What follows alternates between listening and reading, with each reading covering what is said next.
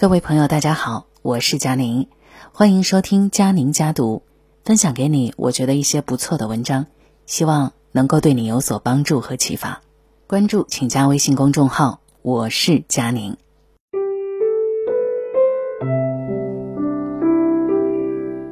我不知道这两天大家有没有在网上关注一条这样的新闻：网红教授哽咽着说。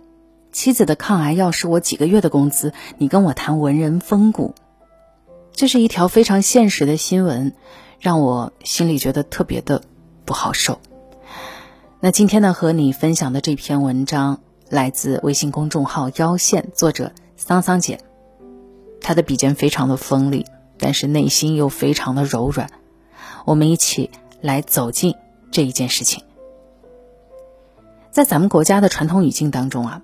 赚钱其实是一件不耻的事情，很多人把这件事情挂上了太多的罪恶感。严格来讲，这是小农社会的思维，认为一切赚大钱的行为都不如踏实干点什么，可能是当官、种地、做工。但是在商业经济的社会，这一切都变了，不是说谁对谁错，只不过是变了而已。只要你是合理合法的赚钱，就不应该被加以道德谴责。很多人还背负着这个心灵枷锁。做什么事情都畏手畏脚，导致错过了一次又一次改变自己和家庭命运的机会。戴建业老师是我很喜欢的一个老师，没想到他爆红的背后也有那么心酸的人生经历。接下来分享的这篇文章，也是希望能够帮助社会理解戴老师，帮赚钱证明，也帮很多朋友放下心理负担。最近看到两桩类似的经历，很不是滋味儿。第一件就是网红教授戴建业的哽咽。戴建业教授是我爹的大学室友，从小我就经常去他家吃饭，每次我模仿他用马普朗诵《再别康桥》，都会逗得大人们哈哈大笑。我也想不到，挤在教工宿舍小破房子里，潜心研究孟浩然、陶渊明的戴叔叔，如今会成为学术界的流量担当。当年担心学生听不懂的这种弯管子普通话，也成了他标志性的喜感音调。因为身在异国他乡，我已经很多年没有见过他了。但是随便一刷抖音、B 站，就能够看到他诙谐幽默、深入浅出的金句。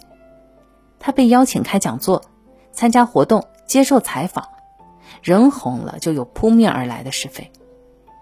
有一次讲座中，有人站起来。质疑戴建业到处上节目赚钱、演讲捞钱，他是那么说的：“我们承认你的课程很好，但是你这样为了钱到处走学，有一个文人学者的风骨和风范吗？作为知识分子，更应该懂得有所为有所不为的道理吧。”讲课时永远满脸笑意的戴教授，听完这种指责，确实再也压抑不住了。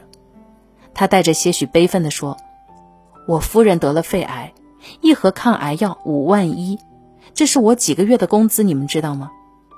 很多人批评我到处赚钱，没有文人风骨。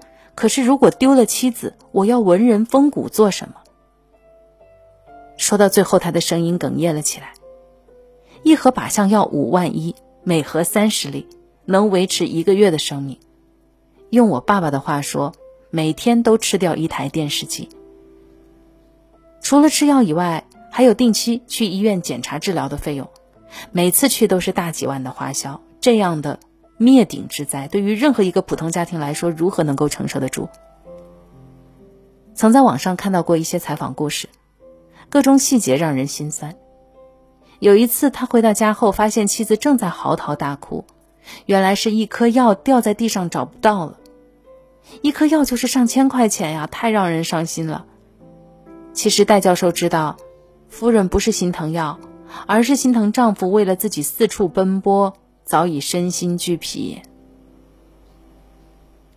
那些站着说话不腰疼的人，总是会站在道德的制高点上，告诉你：君子固穷，你要有知识分子的节操，不能沾染铜臭味儿，并不会为他人的苦难共情一厘一毫。退一万步来说，即便是戴教授的妻子健康无虞。他靠知识变现也是光明正大的事啊，既不偷又不抢，知识分子在这个盛世能够过上好日子，这是天大的好事。因为这样才会有更多人正视知识的力量。难道只有穿着打补丁的衣服，饿得形同枯槁，才能够符合脑子里对于读书人的这种刻板的印象吗？第二件事，是六十五岁老戏骨被骂到流泪。六十五岁的张晨光，从当年专演琼瑶剧的风流少爷，到如今的霸道老板和赌徒爸爸，他刻画了无数让人印象深刻的角色，一步步从跑龙套的小鲜肉。磨练成了演什么像什么的老戏骨，拿下了两次金钟奖影视帝，已经在演艺圈摸爬滚打了三十三年了。前几天他试水了一次直播带货，没想到翻车了。本来因为第一次带货就很生疏，不太放得开，直播弹幕里的气氛更是让他坐立难安。有人骂他不好好拍戏却直播带货，有人甚至骂他不务正业、晚节不保。多么重的话呀！看着一条条苛责的弹幕出现，他的眼圈红了，声音有些发抖，站起来给观众深深的鞠了一躬。鞠躬的时候可以看到他头顶的根根白发。然后他哽咽着说了一段话：“听到他们说我晚节不保，我听到这些话我真的很伤心。我一路走来三十几年来，在我自己的演艺事业上，我兢兢业业。”每一个角色，我都想把它扮演好，包括我今天来到直播间，我也想用另外一个才能来表现我自己。说到一半，他已经没有办法说下去了，当场泪洒直播间，像个做错事的孩子一样闭着眼睛低了一下头，默默擦掉了眼泪。这个场景看得人五味杂陈。娱乐圈那么多流量鲜肉小花，拍一部戏就能赚几千万甚至上亿，也干直播带货，粉丝都很宽容，没有人骂他们不务正业。哼，日薪两百零八万的爽子买下一点五亿的空中别墅的时候，微博上可是一片羡慕呀。可是偏偏到了老戏骨这里，就非得要求人家理想的纯粹浓度，最好是为了艺术奉献一生。赚不到钱，过得捉襟见肘，才算符合他们对印象当中德艺双馨的那个形象，算是保住了晚节。这件事发生以后，有人说张晨光疫情期间给武汉捐款一千六百万，这个说法可不可信我不知道，但是他日常并不是一个铺张奢华乱用钱的人。有一次倪萍在一个真人秀里吐槽他，说张晨光的皮鞋是租的，衣服是租的。连拍节目剩下的一条三百块的鳕鱼，他都舍不得浪费掉，过期了还存在冰箱里。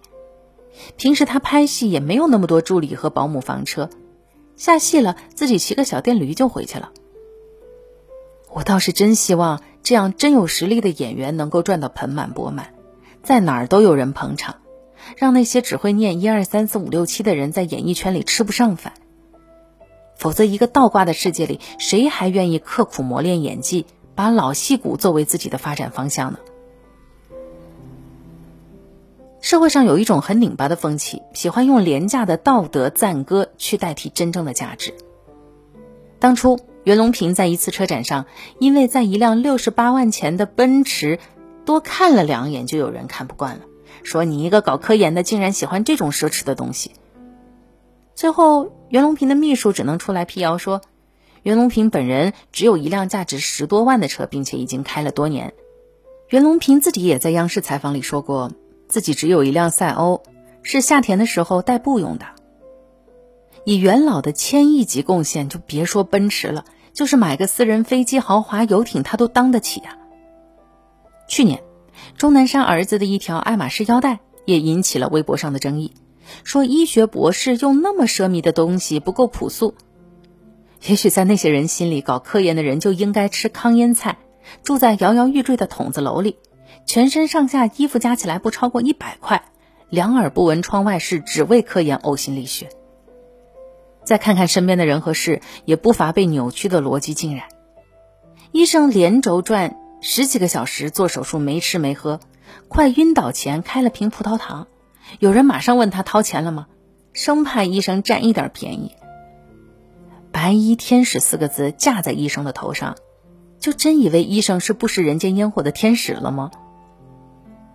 戍边的战士们，啃着馕、咽着血的艰苦生活，直到去年还被某节目当作感动中国的正面宣传。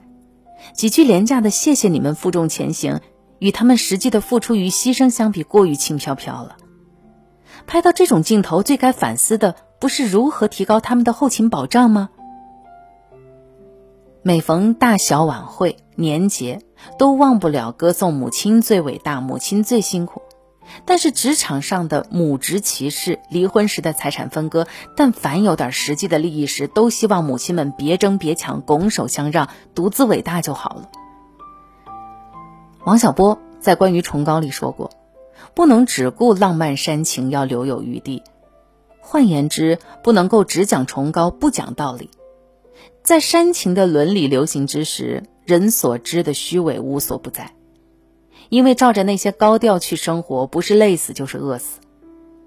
既然钱可以带来有尊严、有品质的生活是一种社会的共识，那么我们就更应该希望那些有学识、有价值、有贡献的人，能用真金白银去证明他们的价值，而不是先把他们戴好高帽、送上神坛，然后名正言顺的让他们献祭。